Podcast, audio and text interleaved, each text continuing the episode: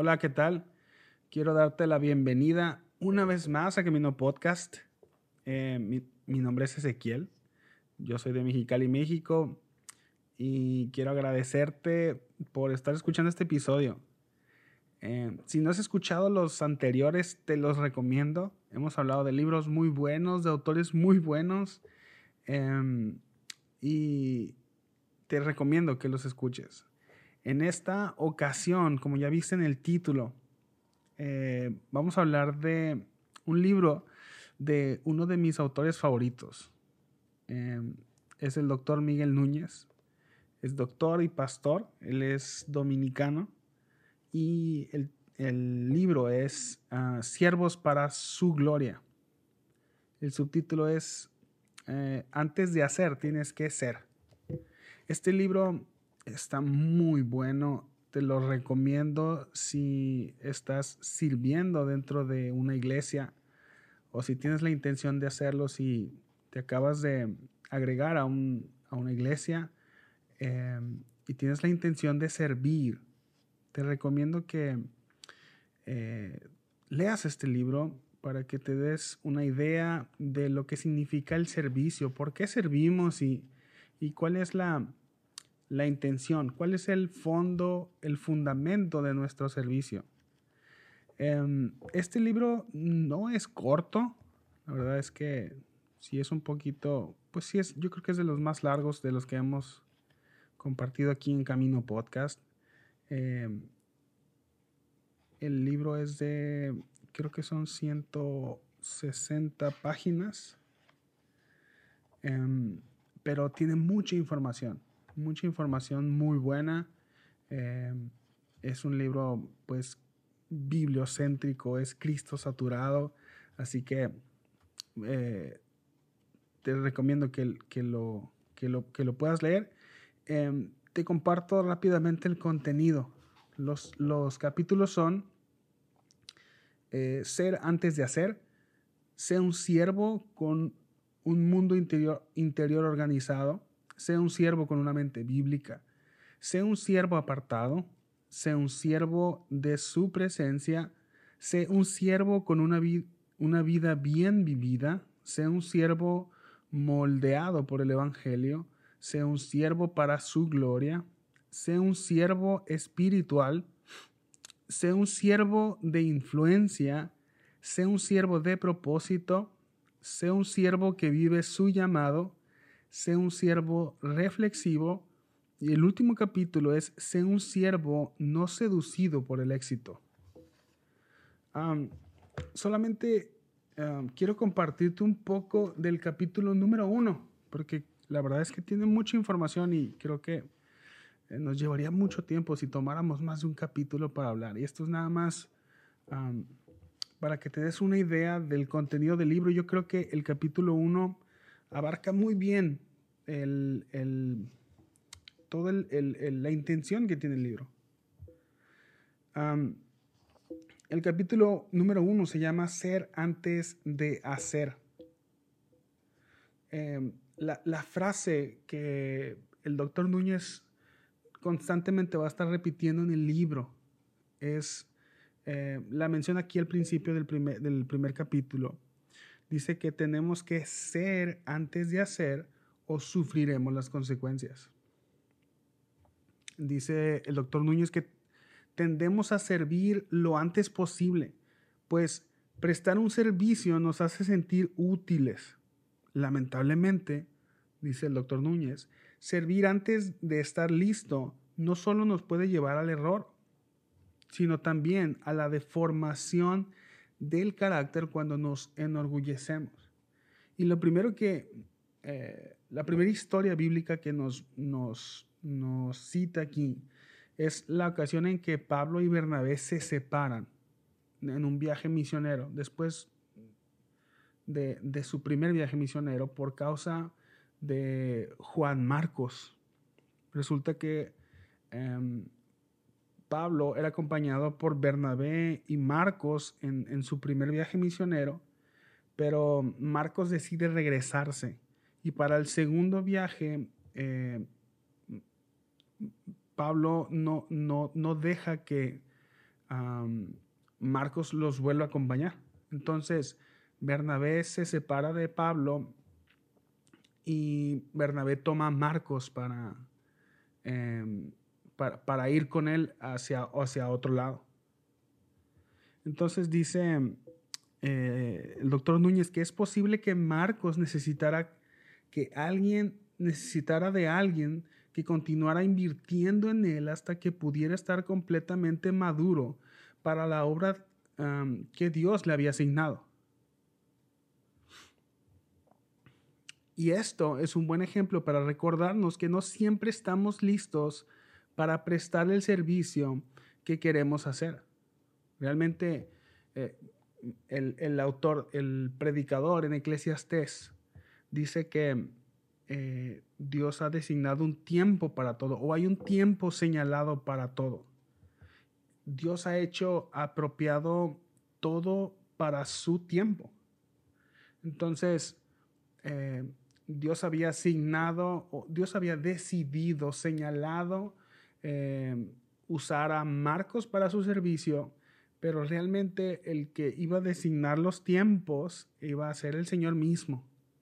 Entonces, probablemente em, e, el Marcos, este joven, eh, tenía la intención de servir y lo iba a hacer. Era algo que estaba dentro de la voluntad de Dios pero aparentemente para el primer viaje todavía no era el tiempo.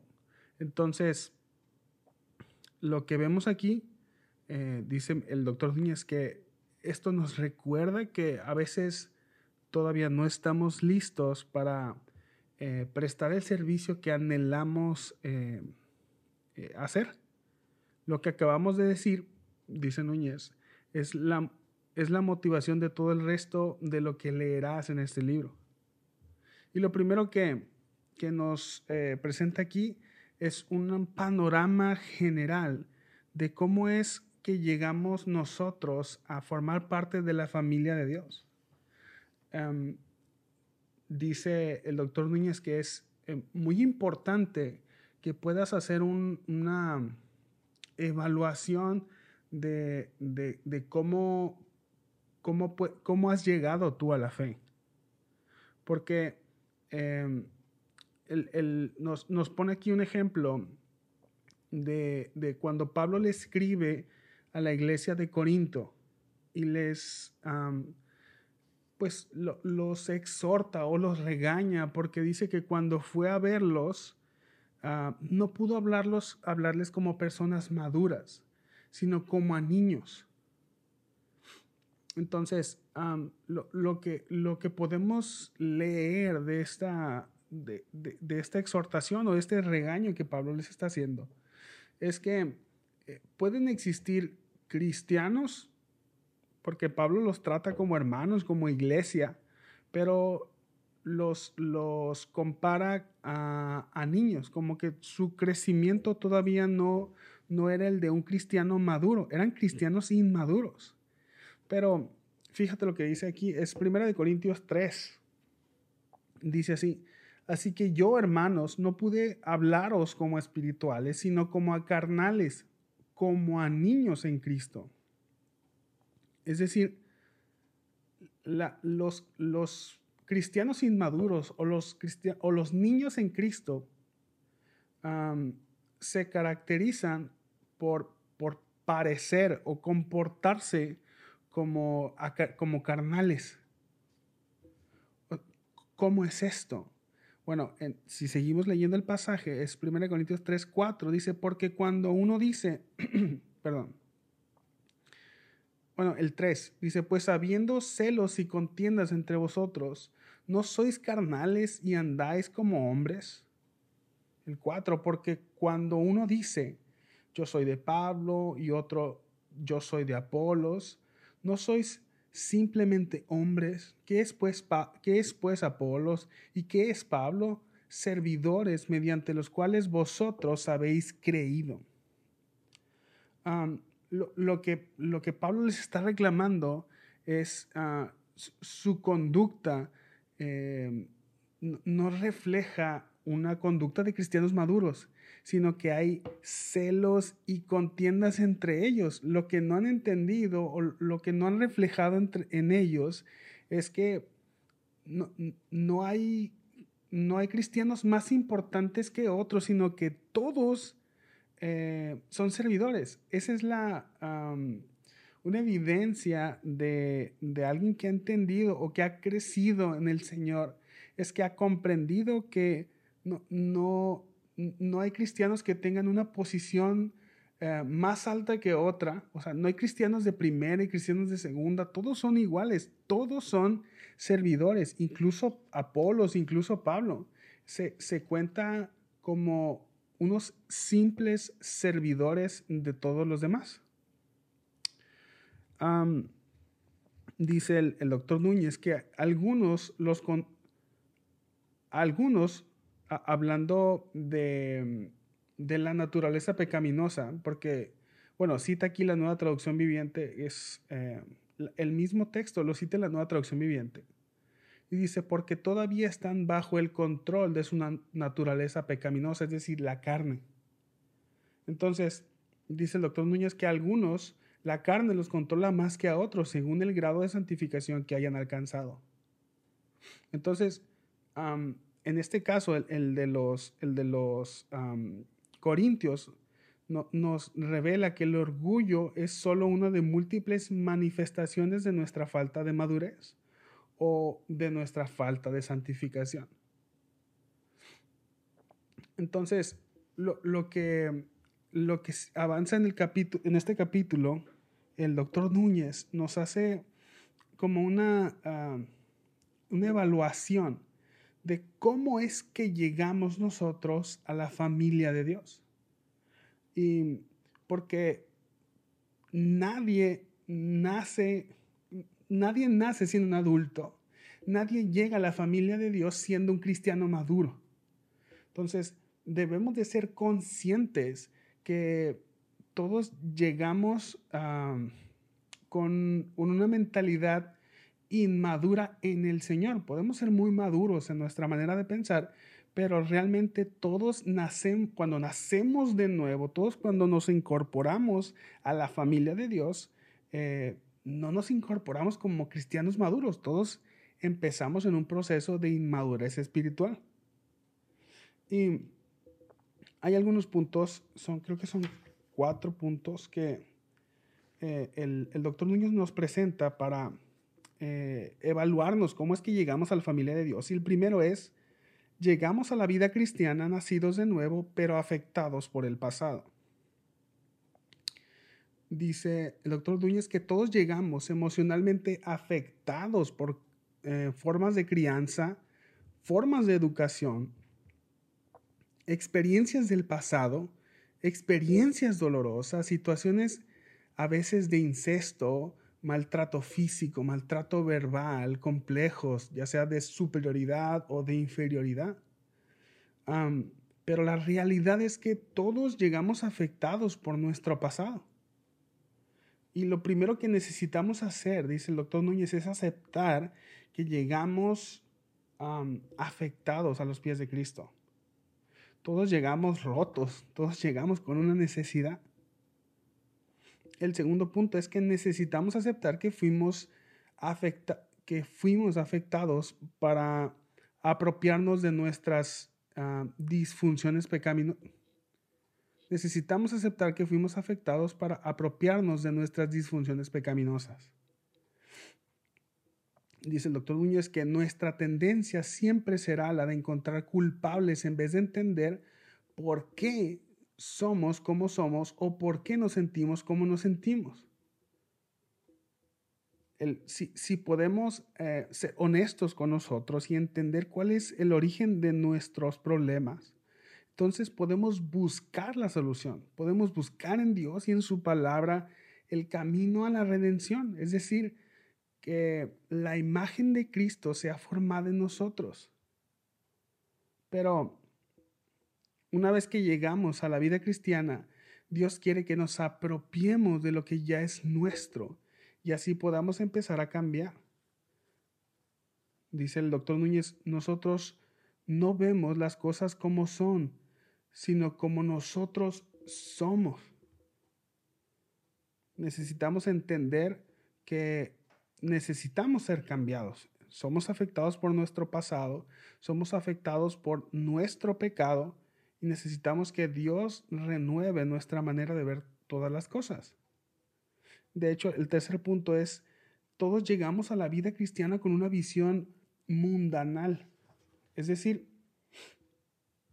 dice el doctor Núñez que todos llegamos a la vida cristiana con una cosmovisión de este mundo. Todos, bueno, una cosmovisión es, dice el doctor Núñez, es cómo vemos el mundo, cómo lo juzgamos y cómo reaccionamos ante él. Bueno, esa cosmovisión debe ser cambiada. Porque a menos que sepamos y aceptamos esa realidad, no podremos ver la diferencia entre la cosmovisión bíblica y la cosmovisión mundanal para cambiarla. Si nosotros no partimos de la idea de que llegamos a la familia de Dios no con una cosmovisión bíblica, o sea, no, no, no, vamos a poder ver la diferencia entre cómo el Señor ve el mundo, cómo Dios ve el mundo y cómo lo vemos nosotros. Debemos partir de la idea de que nuestra cosmovisión es la equivocada para poder llegar a aprender lo que, cómo Dios mira el mundo. Dice el doctor Núñez que una característica es que tenemos una cosmovisión egocéntrica. A veces creemos que somos el centro del universo. Y dice que si, es, si esa forma de pensar y de actuar no cambia, comenzaremos a enseñar a otros errónea y pecaminosamente. Porque nosotros enseñamos en palabras y en acción yo me ponía a, pensar en, en algunos casos de, no sé, gente muy influyente que abraza la fe, que abraza el cristianismo y en, cuestión de semanas o de meses ya los vemos compartiendo su manera de ver el, mundo, su manera de ver la iglesia, de ver la fe. Vemos a, gente que, que podrá ser eh, personas muy influyentes, muy capaces, llenas de muchos dones, de muchos talentos, pero eh, debemos de reconocer que tienen una cosmovisión del mundo, si van eh, empezando a caminar en la fe, si van empezando a conocer acerca de, de las escrituras y de la cosmovisión bíblica, pues es un error creer que su cosmovisión es la adecuada. ¿No? Debemos de darle, digo, e, e, esto también nos debe, nos debe hacer pensar que si una persona que va llegando a la fe y, pues sus conclusiones o su cosmovisión no es muy bíblica, pues debemos entender que es precisamente por eso, porque va llegando, acaba de nacer y va a aprender. No podemos exigirle a alguien que va naciendo, aunque sea muy famoso, aunque sea alguien muy inteligente, no podemos exigirle que, tenga una cosmovisión de una persona que tiene muchos años estudiando la, la Biblia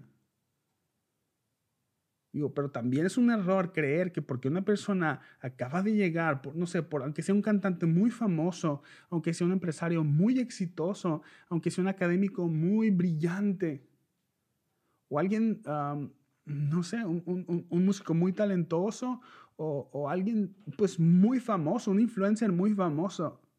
O sea, porque acaba de abrazar la fe, es un error creer que esa persona nos va a enseñar una cosmovisión bíblica. Y el cuarto punto es que entramos a la vida cristiana con una sobrevaloración de nosotros mismos. Dice el doctor Núñez que creemos que valemos más de lo que realmente valemos. Y cita a Pablo en Romanos 12:3. Dice Pablo, porque en virtud de la gracia que me ha sido dada, digo a cada uno de vosotros que no piense más alto de sí de lo que debe de pensar, sino que piense con buen juicio, según la medida de fe que Dios ha distribuido a cada uno.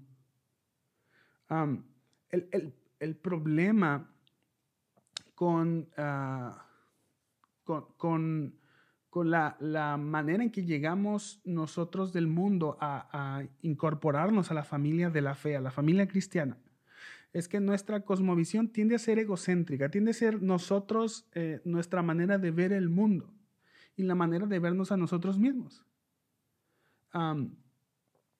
y, hay dos maneras de, que se, e, en cuanto a la valoración de uno mismo, hay dos extremos que parecen contrarios, pero realmente la raíz es el mismo. Hay gente que se, siente más de lo que debe de ser y hay gente que se siente menos de lo que debe de ser. Pero tanto el que se siente de más como el que se siente de menos han cometido el error de asignar su valor según ellos se ven. Hay gente que se ve de más, hay gente que se ve de menos. Lo que Pablo dice es que nosotros eh, pensemos con buen juicio según la medida de fe que Dios ha distribuido en cada uno de nosotros.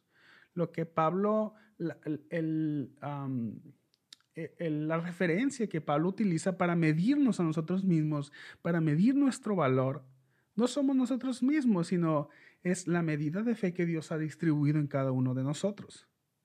Bueno, recordamos que Romanos 12 ah, es, viene después de los primeros 11 capítulos de Romanos, que los primeros 11 capítulos de Romanos es de las descripciones más grandes del Evangelio.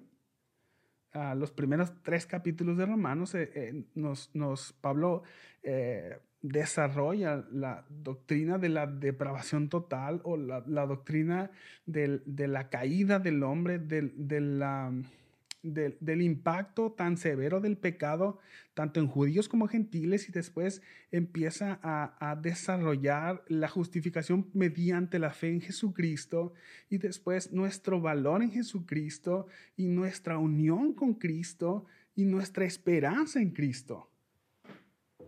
Bueno, después de, una descripción eh, brillante del Evangelio, después nos dice, ahora sí, cada uno piense de sí eh, con buen juicio, según la medida de fe que ha sido distribuida en cada uno de nosotros, después de explicar el Evangelio.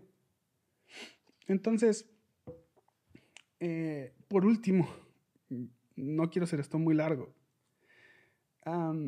el, doctor Núñez eh, se me hace muy interesante porque nos, nos presenta una lista, creo que son 10 u 11 características de, o señales de inmadurez en nuestro carácter. ¿Qué te parece si las vemos así rápidamente? La número uno es una necesidad muy grande de aprobación realmente todos necesitamos ser aprobados. Fuimos hechos con esa necesidad. El problema es que algunos tienen una necesidad muy grande de ser aprobados. Algunos tienen una necesidad extrema, dice Miguel Núñez. A la menor señal de que el otro no nos aprobó, nos ofendemos o irritamos, ya sea por un simple saludo. Bueno, dice, e, esto es una señal de inmadurez. Necesitamos una idea más grande del Dios que adoramos y una idea más pequeña del hombre y de los reconocimientos de esta vida. E, e, esta terminología, eh, creo que es Tim Chester, el que cita aquí, eh, el doctor Núñez cita Tim Chester, dice, Ah, una razón por la que pecamos es porque anhelamos la aprobación de las personas o, o tememos su rechazo. Necesitamos la aceptación de otros y cuando nos la da, esas personas pueden controlarnos. La terminología bíblica para esto, dice Chester, la terminología bíblica para esto sería miedo al hombre. Esto es una característica de inmadurez. Otra característica es el perfeccionismo. El perfeccionismo no es más que una forma extrema de querer controlar nuestro entorno, porque el control del entorno garantiza nuestra seguridad. Pero conforme nosotros maduramos en nuestra relación con Dios, el perfeccionismo debe ir disminuyendo, porque confiamos en que conforme conocemos al Señor, conforme conocemos a Dios, al Dios que hace todas las cosas según el designio de su voluntad, sabemos que Él está en control de todas las cosas. Dice el doctor Núñez que cuando hacemos el balance de nuestra vida no somos tan buenos como pensamos y somos peores de lo que creemos. El perfeccionista quiere eh, tener todo bajo control para no mostrar sus errores, pero realmente es que no somos tan perfectos, nos vamos a equivocar. Otra característica son los celos la persona celosa, dice Núñez, quiere controlar las relaciones con los demás. Dice que algunas personas experimentan celos por sus amistades cuando hacen otros amigos. Esta es una característica muy propia de los niños. Cuando, cuando, cuando los niños, cuando un niño Ah, recibe la noticia de que va a tener un hermano, de que le van a hacer un hermano, bueno, pues es muy común que, pues, ah, que su comportamiento se vea afectado. Otra característica es la condenación frecuente del otro. Dice el doctor Núñez que las personas maduras son personas humildes y las personas humildes no, no se sienten motivadas a condenar al prójimo. Otra característica es el resentimiento a la falta el resentimiento y la falta de perdón. Las personas emocionalmente maduras perdonan con relativa facilidad, pero las personas con dificultad para el perdón se ven a sí mismas como víctimas y olvidan que la mayor víctima de todas fue el Señor y nosotros fuimos sus victimarios. Ah, otra característica de madurez son los arranques incontrolables de ira. Los arranques de ira que no podemos controlar revelan falta de dominio propio.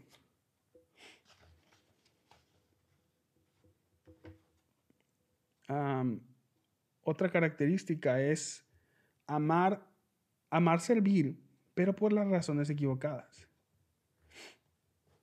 Dice el doctor Núñez que muchas veces nos encanta servir a otros porque al hacerlo somos el centro de, atención y en nuestra inmadurez nos gusta estar en el centro. Ah, eh, el, doctor Núñez cita, ah, creo que es Chester otra vez, dice, mucha gente ha cambiado su conducta, pero sus motivaciones y deseos todavía están errados. De manera que Dios no se siente más complacido con la nueva conducta. No se siente más complacido con la nueva conducta que con la anterior. O sea, cuando nosotros somos el centro, la gente nos ve, nos aplaude, nos aprueba y, y demás. Debemos servir pero por las razones correctas, no con la intención de ser el centro de atención. Entonces, una señal de madurez es que cuando no servimos y estamos en la periferia, ah, no, no nos sentimos intimidados. Una persona inmadura, si no sirve y está en la periferia, se siente rechazada o minimizada o sin valor. Y la realidad es que hay un momento para estar en la periferia y hay un momento para estar sirviendo. Pero una persona inmadura no puede con eso. Otra característica es dificultad para reconocer el talento de los demás. Nos autojustificamos con frases como no puedo aplaudir a otros porque entonces se podrían enorgullecer. La realidad es que nuestro rol como cristianos es animar a los hermanos a edificarlos, estimularlos, ayudarlos. Y Dios se encarga del resto. Esto nos permite apreciar los talentos de los demás. Aquel que no puede apreciar el talento que hay en las demás personas, bueno, es, esa es una señal de inmadurez. Otra señal de inmadurez es que tiene dificultad para controlar su lengua. Y esto es, no es nada más que la evidencia, la, falta ah, de llenura del espíritu en, una persona. Eh, otra característica es la dificultad de seguir relacionándonos cerca de otros, ah, dificultad para seguir relacionándonos de cerca con otros que difieren de nosotros. Dice el doctor Núñez que esto es significativo, que los demás no tienen por qué estar de acuerdo con lo que nosotros apreciamos, con aquello que nos gusta y con lo que deseamos. Pero muchas personas eh, tienden a separarse o alejarse de las personas que no están de acuerdo, eh, las personas que no están de acuerdo con todo lo que a, nosotros nos gusta. Bueno, si no, si no podemos tolerar lo que, tolerar a personas que, que difieren de nosotros, bueno, eso es una señal de inmadurez. Y la última característica es una actitud de sospecha hacia los demás. la verdad es que debo de reconocer que cuando leí esto, eh, ya hace tiempo, eh, la verdad es que me sentí muy identificado. O sea, me sentí identificado con todas, ¿no? Pero esta, la verdad es que, o sea, sí soy, la verdad. Dice, dice el doctor Núñez, existen personas a nuestro alrededor que sospechan de todo el mundo, que emiten juicios de valor y evalúan las intenciones de los demás como si vivieran en su interior. ¿Puedes creer eso? yo creo que no, no, no, nosotros no podemos conocer lo que hay en el interior de una persona. Podemos ver sus acciones y juzgar sus acciones, pero lo que no podemos son juzgar sus intenciones. Bueno, una persona que vive así, que eh, eh, como si pudiera, eh, si pudiera conocer las intenciones de una persona, bueno, estas personas que viven viven construyendo rompecabezas y jugando ajedrez con su mente y con la gente. La verdad es que así no se puede vivir. Así no se puede vivir con tranquilidad ni en paz, moviendo fichas todos los días en la mente. Si somos emocionalmente maduros, dice el doctor Núñez, descansamos sabiendo que las fichas del ajedrez las mueve Dios. Así que dice el doctor, disfrute de la tranquilidad que brinda tener una relación estrecha con Dios. Necesitamos tener una vida emocionalmente madura para poder experimentar la plenitud de la vida que Cristo compró para nosotros. y ya por último, lo que eh, en este capítulo el doctor Núñez nos, nos muestra la necesidad de, de dar espacio o de esperar, de pasar un tiempo para que eh, comprendamos y crezcamos, para que maduremos. De hecho, lo primero que nos muestra es el testimonio, la vida de Moisés, que siendo una persona que duró 40 años siendo eh, instruida en el palacio del faraón, tuvo que pasar otros 40 años en el desierto. Dice el doctor Núñez que en el palacio Moisés fue tratado como un príncipe, pero en el desierto fue simplemente un pastor de ovejas. Bueno, fue ahí que Moisés aprendió humildad. Moisés aprendió a servir, aprendió a seguir. Y es que dice el doctor Núñez, no ha habido ningún buen líder que no haya sido primero un buen seguidor.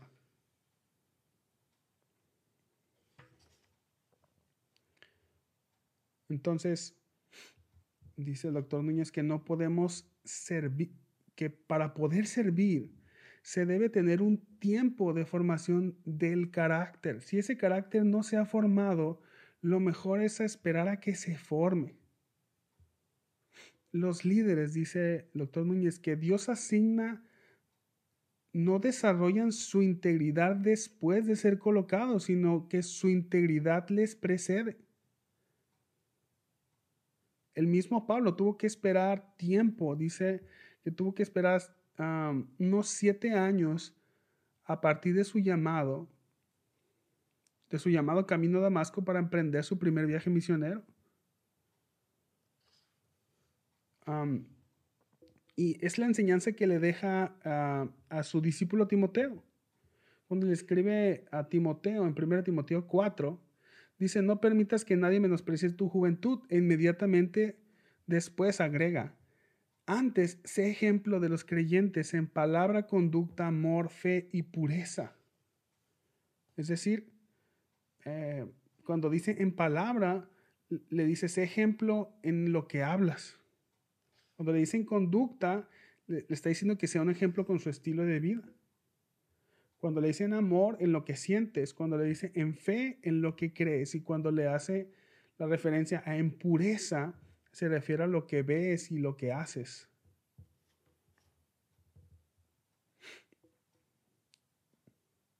El carácter es el carácter que dice el doctor Núñez, es el carácter que nos sostendrá eh, en las crisis. Así que antes de, poder, eh, antes de ejercer algún servicio, antes de tener un puesto de autoridad, antes de tener alguna responsabilidad, debemos desarrollar el carácter, porque, lo repito, es el carácter lo que nos sostendrá en las crisis.